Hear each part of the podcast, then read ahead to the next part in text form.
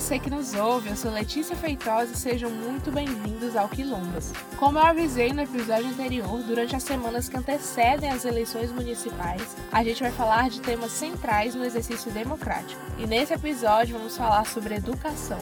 Então bora lá para o nosso vigésimo Drops.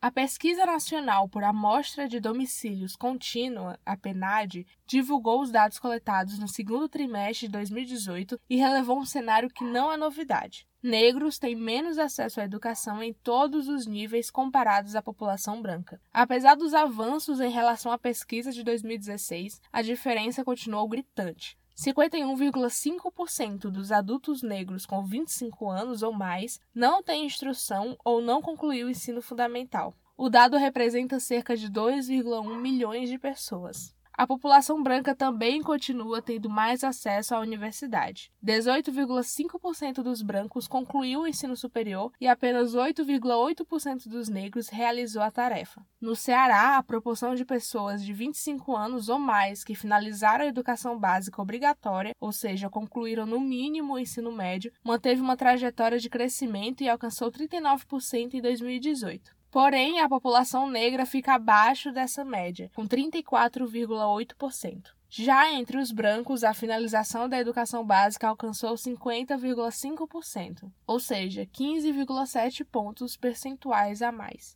Vale ressaltar que a maior parte da população do Ceará é de pretos e pardos, de acordo com o IBGE, o Instituto Brasileiro de Geografia e Estatística. Diante desses dados, vale a pena se questionar também quem realmente tem os acessos básicos da educação na capital cearense. É fundamental uma proposta de inclusão da maioria da população em uma ideia universal de educação básica e de qualidade, principalmente nos bairros menos assistidos. Parece que não, mas isso é um problema que reflete em toda a estrutura de serviços essenciais da cidade, inclusive na segurança pública. Tema abordado no nosso último episódio, eu recomendo que você escute, caso você ainda não tenha dado play, no Drops da semana passada. O período das eleições municipais é fundamental para fazer esse balanço e falar com todas as letras que existe sim racismo nas gestões municipais que refletem dados desastrosos como os da pesquisa que eu citei para vocês. O povo negro precisa, mais do que nunca, estar informado sobre a nossa própria condição como comunidade dentro do espaço democrático. Outro ponto importante é a realidade diante da pandemia. No auge da crise de saúde da Covid-19, 1,5 bilhão de crianças estavam temporariamente fora da escola. Para as crianças privilegiadas, isso significou um novo ritmo de fazer os trabalhos escolares online em casa. Mas, para as crianças que vivem na pobreza, muitas vezes significa uma suspensão completa de sua educação.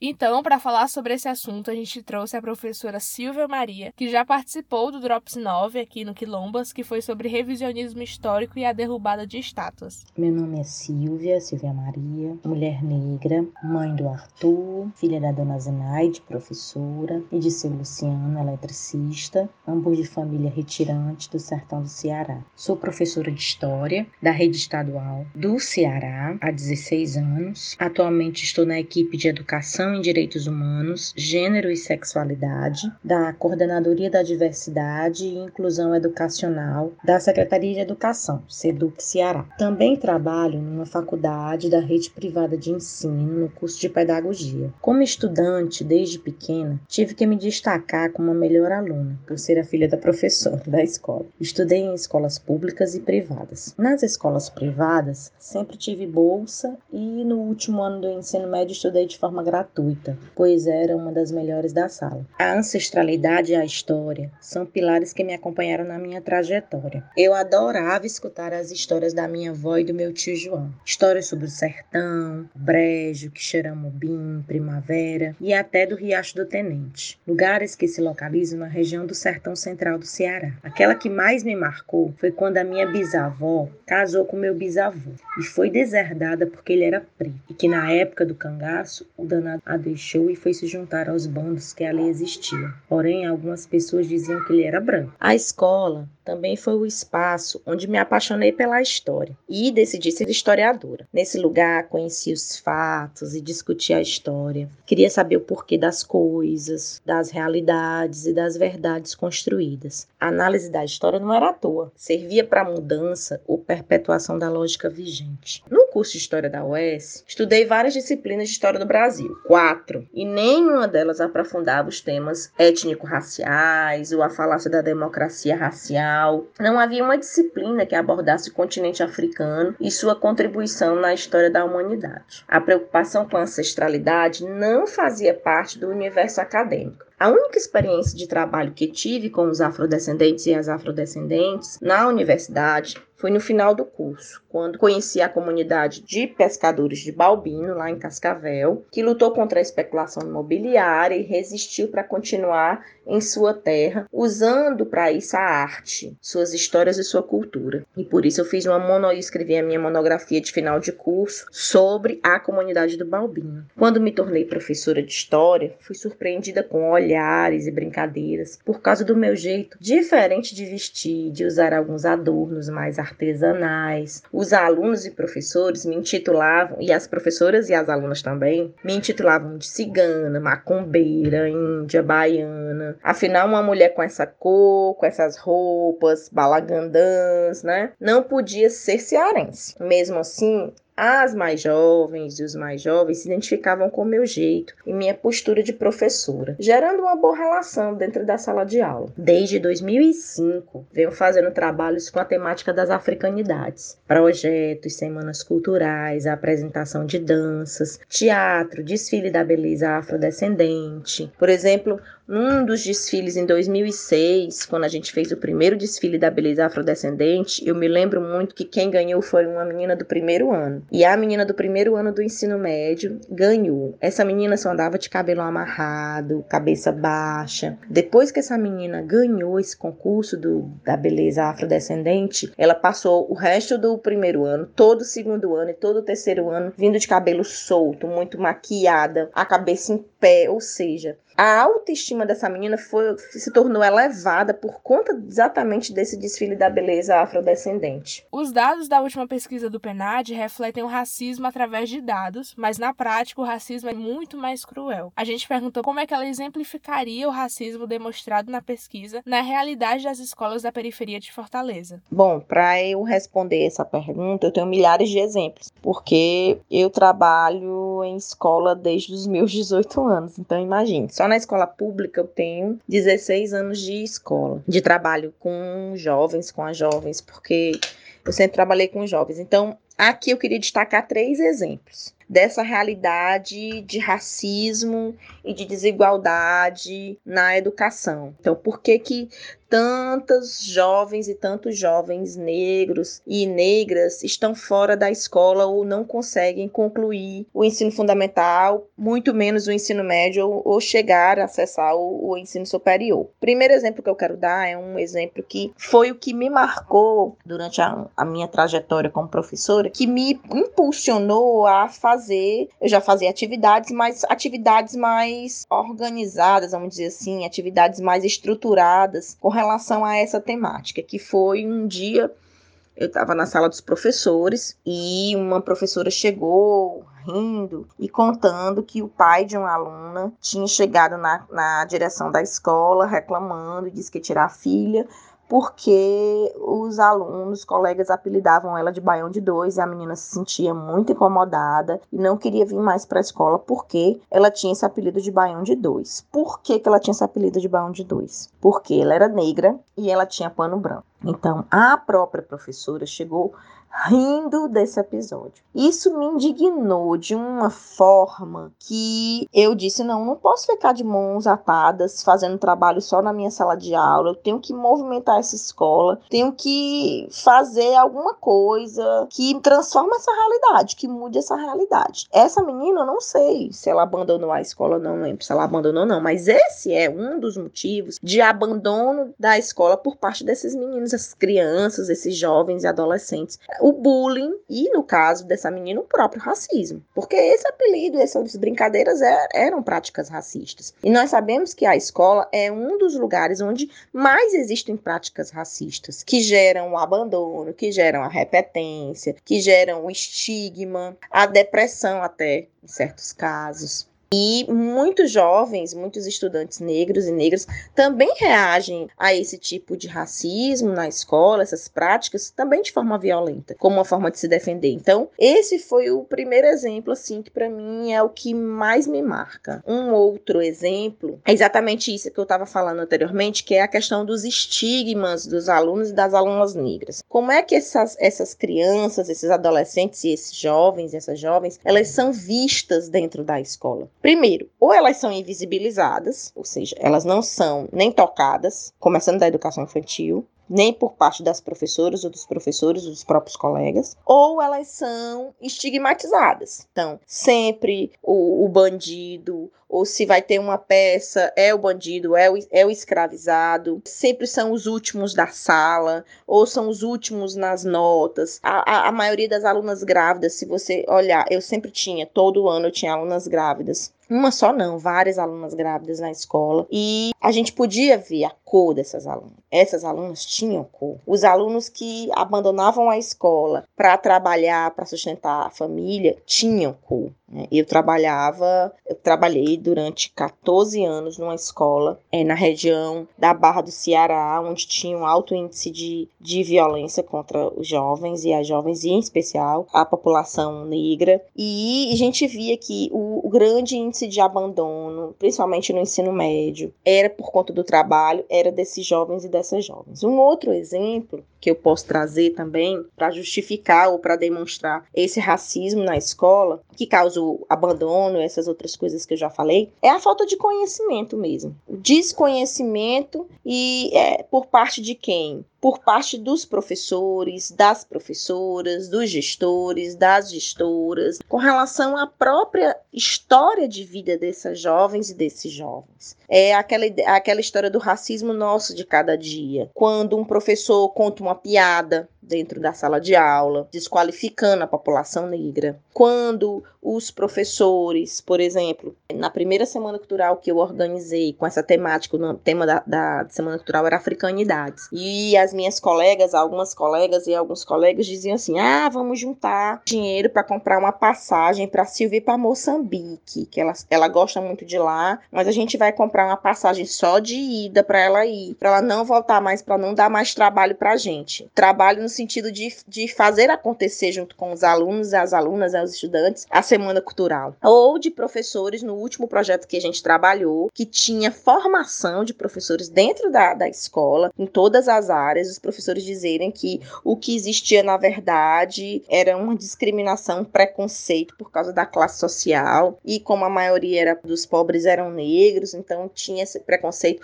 ou seja, é, invisibilizando ou, ou, ou transformando em algo menor o racismo que estava estampado todos os dias na escola, quando a gente não via as misses, né, as rainhas, a cor delas, qual era a cor dessas rainhas, ou nos cartazes da escola, ou nos preconceitos, nos apelidos, nas piadas, no próprio livro didático, que invisibiliza essa população, quando muitas vezes as próprias professoras e os professores desconhecem quem são esses heróis, essas heroínas negras brasileiras, aqui do Ceará, por exemplo, não conhecem conhecemos uma história de uma Preta Simoa, não conhecemos uma história do, de um Beato José Lourenço, não conhecemos uma história da Beata Maria de Araújo, que era mulher e negra e por conta disso também ofuscou e até é, esconderam essa mulher tanto em vida como em morte, né? Até o próprio corpo não sabe onde foi enterrado e exaltando o padre Cícero. Enfim, é, esses são alguns exemplos que eu posso trazer que demonstram exatamente esse racismo dentro das escolas e essa desigualdade a ponto de a gente ver esses dados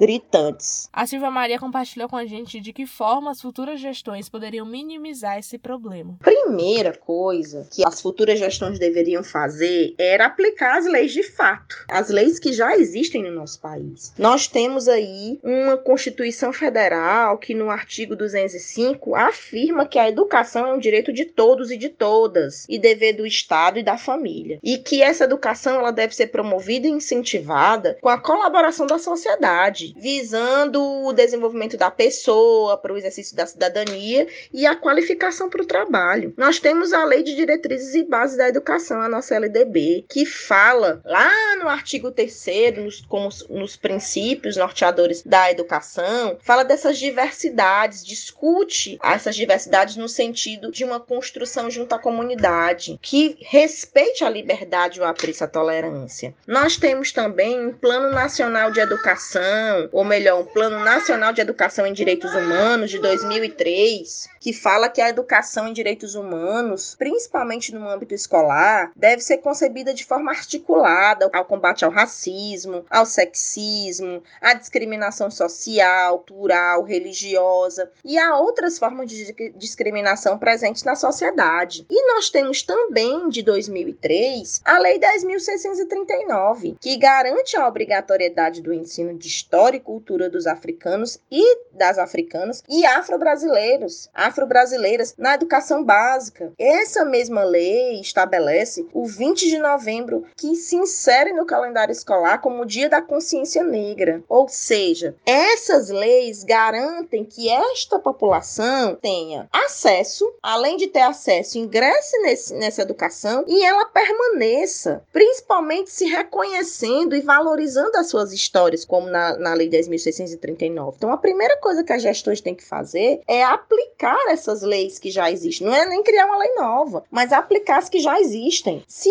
fossem aplicadas, não existia tanta gente aí fora da escola, abandonando a escola, por causa da questão racial, que nós sabemos que é um fator determinante dessa dessa desigualdade na educação. Outra coisa que as gestões deveriam fazer, essas futuras gestões deveriam fazer, é um processo amplo de investimento para que essa população, além de acessar, permaneça na escola. Um processo de políticas públicas, de assistência estudantil, por exemplo. Né? Nós sabemos que muitos estudantes é, procuram, por exemplo, no ensino médio, a educação profissional, porque além de quererem ter uma profissão, é nessas escolas de educação profissional que eles têm direito a uma bolsa mínima, né? A, vamos dizer assim, a uma bolsa mínima onde eles vão estagiar. Então, assim, esses estudantes e essas estudantes, sejam da escola regular, de qualquer escola, precisavam ter essa política de assistência estudantil para permanecer na escola, porque muitos abandonam para trabalhar, ou porque engravidaram, ou porque não se reconhecem na escola, enfim. Mas o, o fator determinante também é um fator econômico. Outra coisa é que essas gestões garantam que essa escola seja atrativa para essa população. Os próprios currículos que eles sejam inclusivos. Já existem aí uma série de discussões, de livros didáticos, de materiais, dentro dessa perspectiva de uma educação inclusiva que garanta a visibilidade dessas populações, que garanta a valorização da história dessas populações, dos costumes da população afrodescendente, que essa história, que esses costumes sejam respeitados, que os jovens, as crianças, os adolescentes, as adolescentes, candomblecistas, por exemplo, ou de outras religiões de matriz africana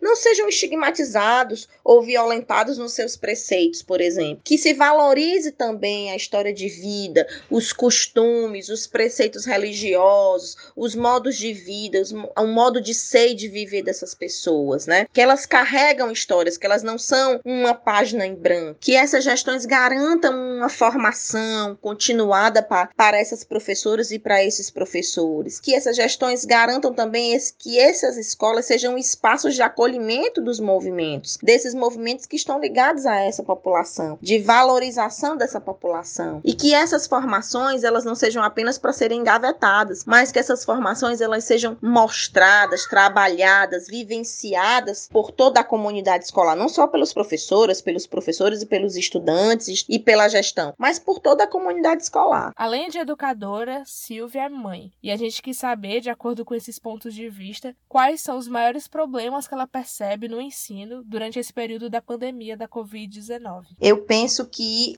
o primeiro problema que se identificou e que nós vimos na pele, né? senti na pele com os meus ex-alunos e as minhas ex-alunas é, da escola profissional, na escola profissional, porque no último ano eu trabalhei na escola profissional, né? Em tempo integral, estadual, foi a fome. Foi a primeira, o primeiro problema, porque essas alunas e esses alunos da escola profissional, esses estudantes, eles tinham alimentação durante o dia todo. Eles, elas chegavam sete horas da manhã e saíam cinco horas da tarde. Então tinha almoço, tinha lanche da manhã, tinha lanche da tarde e de uma hora para outra ficaram sem essa alimentação. E demorou muito tempo até que eles conseguissem, que o Estado conseguisse articular e resolver, começar a distribuir o cartão que dava direito a, a, uma, a um valor, né? Específico para essas jovens, para esses jovens da escola pública. Então esse foi o primeiro, primeiro grande problema que nós identificamos. Inclusive em algumas escolas, na escola que eu trabalhava, nós fizemos até cesta básica para alguns estudantes que estavam passando fome praticamente, né? Porque a mãe era diarista, estava na pandemia e não podia trabalhar, o pai era biscate, fazia bicos e não conseguia trabalhar, eles estavam passando fome. Então a gente acabou fazendo essa, essa ação de construção de cestas básicas para algumas pessoas da escola, estudantes da escola, para diminuir o sofrimento. Um outro problema que nós vimos é a questão das aulas mesmo, né? As aulas remotas. Nós sabemos que não é a grande maioria que consegue assistir às aulas remotas. Por quê? Porque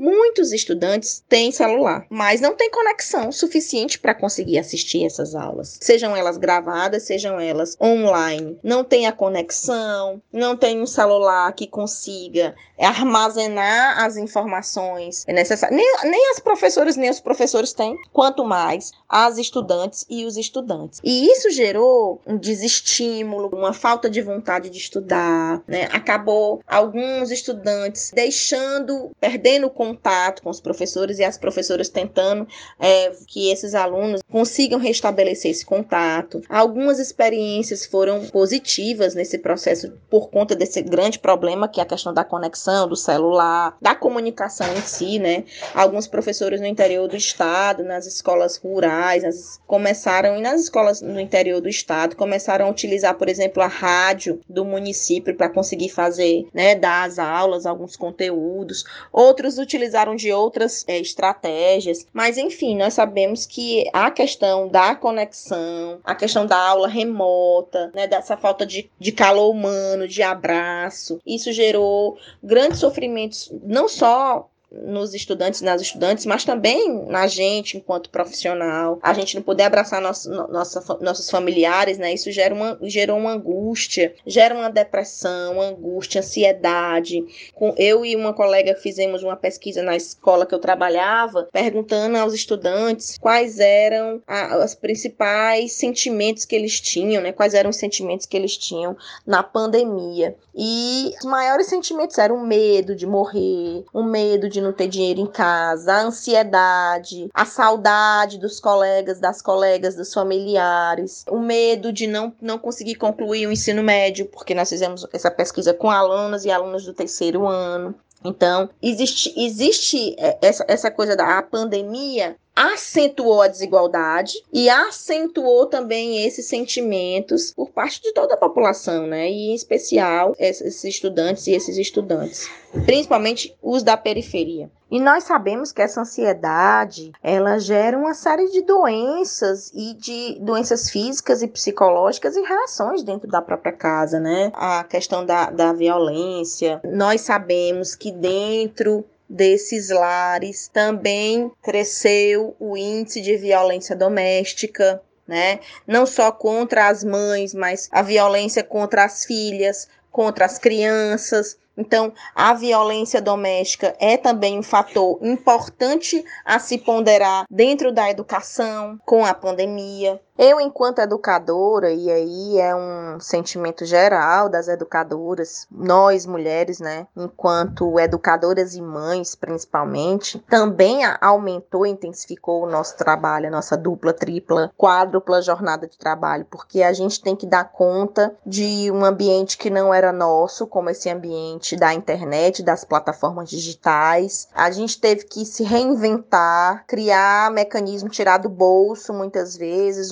uma luz, um, melhorar nossa internet, criar novas estratégias de ensino para conseguir é, seduzir essas alunas, esses alunos. Eu sou professora da, da rede privada é, numa, numa faculdade particular e eu vejo a dificuldade que essas alunas têm do acesso à internet, de permanecer na aula, que é uma aula online durante duas horas, de conseguir fazer as atividades e muitas que são mães, né, que tem que assistir aula com o menino segurando o menino. Eu mesma dou aula com a cachorra latindo, com o menino gritando e o menino me chamando e o menino chora. Então, assim, imagine dentro desse burbilhão de sentimentos que nós estamos passando, ainda, ainda sustentar isso, ainda é, viver nessa situação, né? Cotidianamente, porque a gente tem que dar aula todo dia, né? A gente tem que criar estratégias de ensino-aprendizagem todo dia, pensar nos conteúdos, pensar nas formas de avaliação e cuidar de criança, arrumar a casa, porque nós sabemos que a maioria das mulheres que são educadoras, elas elas ficam sobrecarregadas, principalmente na nossa sociedade, que é uma sociedade sexista, machista,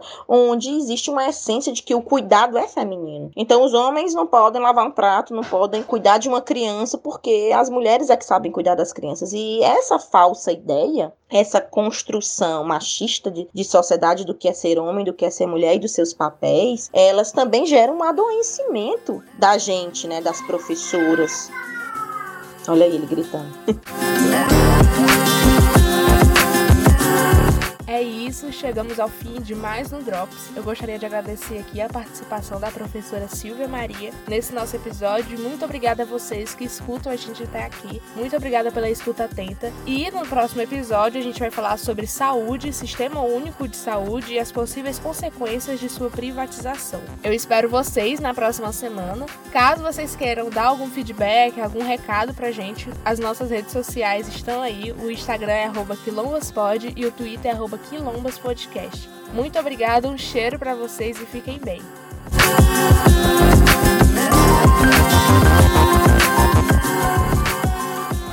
Esse episódio foi roteirizado e produzido por Alice Souza, com edição de áudio e locução de Letícia Feitosa e arte da capa feita por Leíssa Feitosa.